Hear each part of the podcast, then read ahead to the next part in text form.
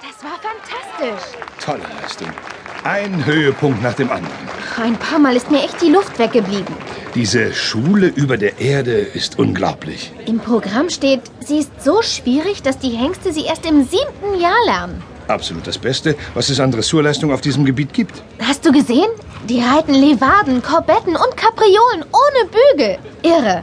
Und die unglaubliche Präzision bei der Arbeit am langen Zügel. Ich bin beeindruckt. Jetzt weiß ich ja.